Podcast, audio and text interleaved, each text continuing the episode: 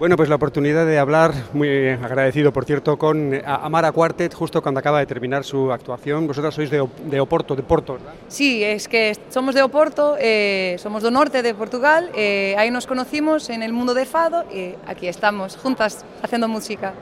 Eh, os hacéis amar vosotras en el primer trabajo que hicisteis como las brujas del Fado. Sí, sí, porque... ¿Qué es esto?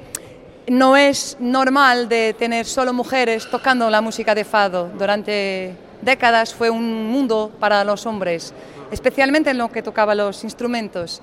Entonces que aquí estamos como las brujas, pero con, buena energía, para decirles que también podemos tocar fado, hacerlo de la, nuestra manera y hacer la gente feliz si les gusta la nuestra música. Ha sido una actuación muy especial por el entorno y por todo, ¿no? Eh, ¿es, ¿es, habitual esto en vuestra forma de actuar? No, de todo. Esto fue una primera vez porque aquí tenemos una acústica muy especial, habría que jugar con esto, eh, eh, que decidimos de tocar en el medio de la iglesia para que todos pudiesen escucharnos mejor. ¿Es una decisión vuestra?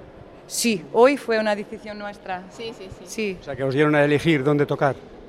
Normalmente tocaríamos aquí, uh, cerca del altar, pero no se escuchaba nadie porque todo se, se cambia, es una masa sonora que no, no, no es perceptible. Entonces, que nos cambiamos ahí y ya ver. ¿Proyectos del Amara Quartet? Sí, a ver, es que tenemos, eh, vamos a estar en Marruecos. Eh, en noviembre. Una Visa for Música, es también una, una feira de música. Estuvimos a unas, hace una semana en Egipto, en un festival. Mañana estaremos en Évora, que está cerquito de aquí. Entonces que estamos haciendo una, una senda e intentando de, de compartir a nuestra música. Pues muchísima suerte y enhorabuena por la actuación. Gracias, a vosotros.